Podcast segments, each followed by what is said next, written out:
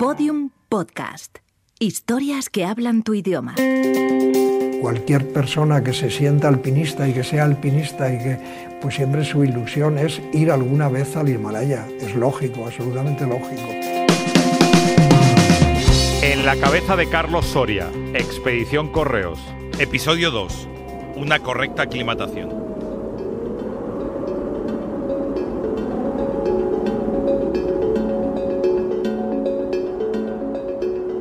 Estar bien aclimatado es uno de los objetivos máximos de todo alpinista. Carlos Soria, líder de la expedición Correos al Daula, sabe que todo pasa por estar bien físicamente, por evitar a toda costa el maldito mal de altura, conocido por todo amante de la montaña y famoso para el gran público gracias al libro de John Krakauer, que terminó siendo la película Everest. El ser humano no está preparado para soportar la altitud de vuelo de un 747 nuestro cuerpo empezará a morir. La cuestión es, ¿podremos subir a la cima y descender antes de que ocurra? No se puede fallar en esta parte.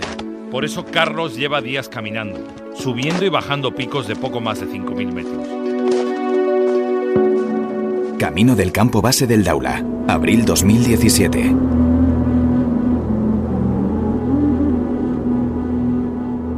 Pues hemos subido poco a poco, hemos llegado en avión a 2.400 metros y luego hemos subido poco a poco y hemos hecho, hemos vivido durante esos casi 14 eh, o 13 días entre 4 y 5.000 metros y además hemos subido tres cumbres, dos de 5.600 y otra de 5.900 y luego hemos bajado y bueno, pues el, el organismo ya está bastante adaptado a la altitud con esto que hemos hecho. Cada día caminábamos alrededor 5 horas, 6, 4, depende, pero aproximadamente. Eso es muy cómodo porque el Valle del Cumbu tiene muchos hotelitos, muchos lofts y duermes y haces las etapas según te apetece cada día y te va bien. Ha sido perfecto para lo que queremos hacer. ¿Cómo hacer un correcto trabajo para no fallar en esta parte?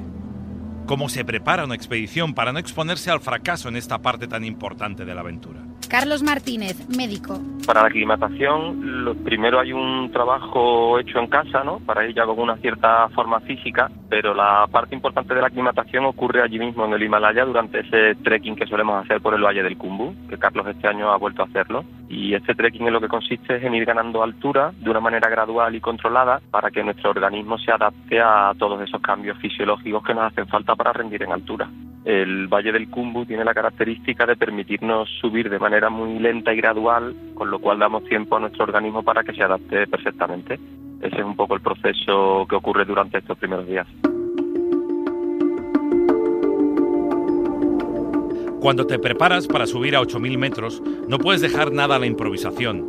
Nada puede estar no previsto.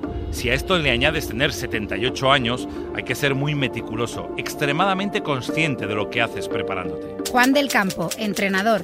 Además, Carlos, en cuanto a lo que es la aclimatación, pues es una persona muy especial porque por la edad que él tiene y todas las expediciones que ha realizado, es posible que él lleve más de tres, cuatro años, seguramente más de tres o cuatro años, viviendo en altitud, si sumara los periodos que él ha pasado por encima de los 4.000, 5.000 metros de altura. Entonces eso es algo que el cuerpo se va quedando con ellos y tiene un efecto recuerdo cualquiera de nosotros nos costaría seguramente mucho más que a Carlos eh, ese, estar o llegar a un campamento base. Y Carlos tiene una gran facilidad, gran facilidad para aclimatarse. Y él te lo dice, cuanto más arriba estoy, mejor me encuentro. Donde me duelen las cosas es aquí abajo, en Madrid. Subo arriba y ya no me duele nada, se me curan todos los dolores. Y es que él es un hombre nacido para la montaña realmente. Todo está calculado, la comida es clave. No todo vale para someter a tu cuerpo a un esfuerzo tan descomunal. Comer es importante para todo en esta vida, como es lógico, Posetti, y se come muy bien en Nepal, se come muy bien. A mí me gusta más comer al estilo de aquí, el dalbal, que son lentejas con arroz y un poco de verdura y tal, pero hacen todo comida para extranjeros de todo tipo muy buena en estos sitios. El proceso de aclimatación ocurre a todos los niveles en nuestro organismo, incluye a nivel hematológico, a nivel cardiopulmonar y por supuesto también influye la alimentación. Eh, una alimentación muy pesada y que sea muy difícil de digerir va a dificultarnos el proceso de aclimatación. Por tanto, la, alimentación consiste en una alimentación que tenga mucha cantidad de líquido, es decir, tomamos siempre sopas y alimentos muy líquidos para que consigamos una buena hidratación y alimentos suaves que sean fácilmente digeribles por el organismo. Pero principalmente de lo que se trata es de no hacer digestiones pesadas. Pero ¿qué es realmente el mal de altura?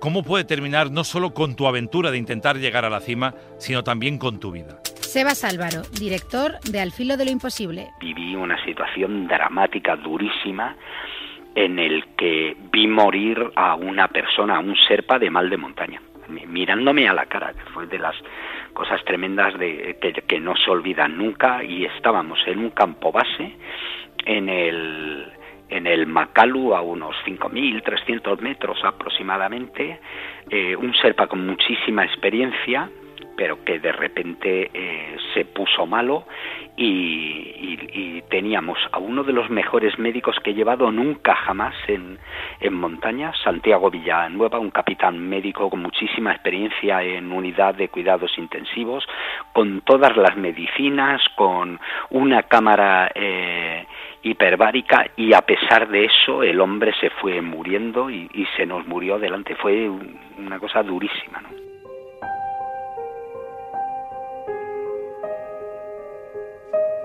Carlos Soria lo tiene tan claro que no quiere utilizar ningún medio de transporte, solo vale caminar, marchar o morir, como en la película de Jane Hackman, en donde el desierto, los árabes o la legión siempre daban cuenta de tus huesos. Si el desierto no acaba con vosotros, lo harán los árabes. Si no os cogen los árabes, lo hará la legión. Si no os coge la legión, lo haré yo. Y de todo eso no sé lo que es peor. Esta es la máxima que aplica Carlos Soria. Caminar, caminar y caminar hasta el campo base, rechazando la comodidad de un vuelo en helicóptero. En la montaña tenemos ocasión de irnos en helicóptero, con la agencia casi prefiere que vayamos en helicóptero, pero nosotros tres preferimos ir andando y vamos a estar otros seis días aproximadamente acercándonos al campo base y también pasando por 5.000 metros y también tocando quizá los 6.000 metros, para llegar a la montaña en las mejores condiciones posibles de aclimatación y de todo y para estar preparado para la primera oportunidad que haya, pues intentarla aprovechar. A veces te llevan en, en helicóptero, hay gente que para ahorrar la marcha de aproximación, que no lo debería hacer nadie, no solamente porque aclimatas y salvas el, el mal de, de montaña, sino porque además la marcha de aproximación al Daulahiri a través del, ya sabes, del desfiladero del Kaligandaki, que es uno de los grandes desniveles que existen en el mundo, es una auténtica belleza, ¿no?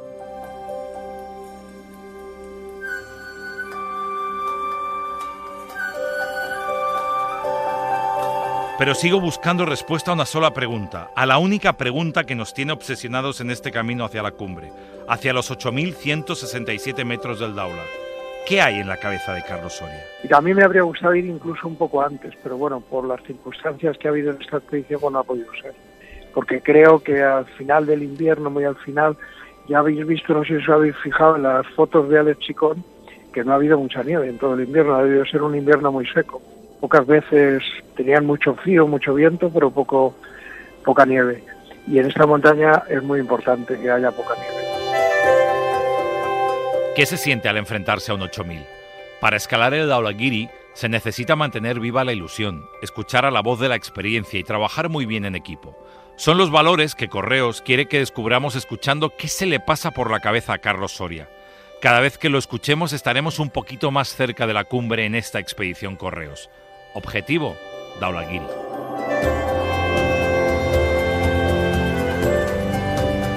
Todos los episodios y contenidos adicionales en podiumpodcast.com y en nuestra aplicación para dispositivos iOS y Android. Puedes seguir la expedición Correos a través del Facebook de Correos y de la página Yo Subo con Carlos Soria.